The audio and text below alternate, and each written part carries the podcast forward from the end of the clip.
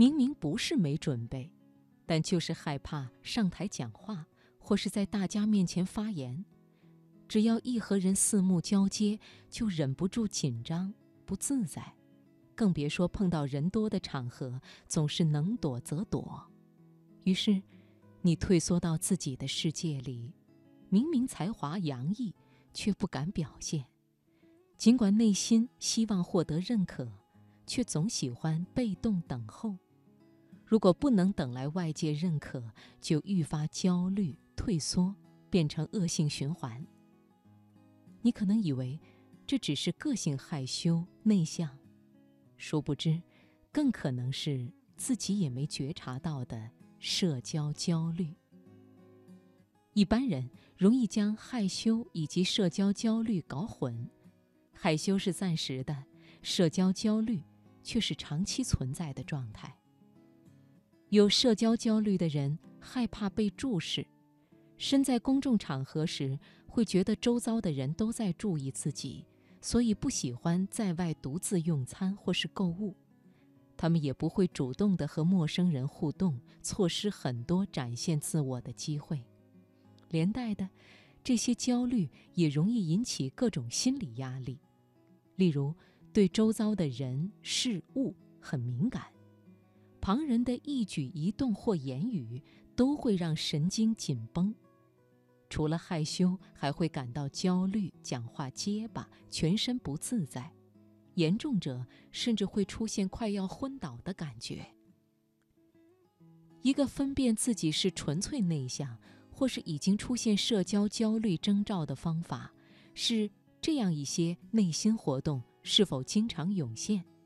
比如，一旦表现不理想，或听到负面反馈时，低落的心情会持续很久。甚至陷入无尽纠结，觉得自己很笨，别人都不喜欢我。如果换成别人做，就不会这样。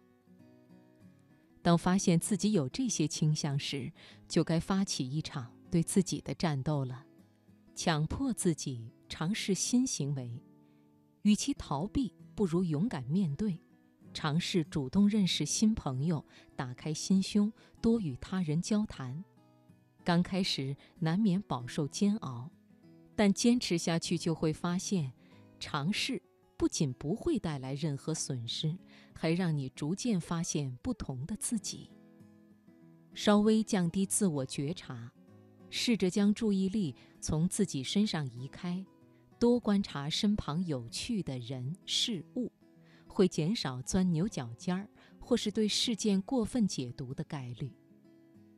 建立信心，增加自信心是个长期工程，可以先从假装自己有信心开始。外显的姿势动作往往会反过来影响内心状态。当人表现的自信有把握时，会得到其他人的接纳和鼓励，这有助于实现良性循环，不断的强化自信。反过来说，如果身边的人，对社交感到焦虑，该怎么对他们提供帮助呢？减少直接批评。既然对方已经容易给予自己过多压力，就别再加深他们的焦虑了。对方其实比你更在意自己做的好不好。给予肯定。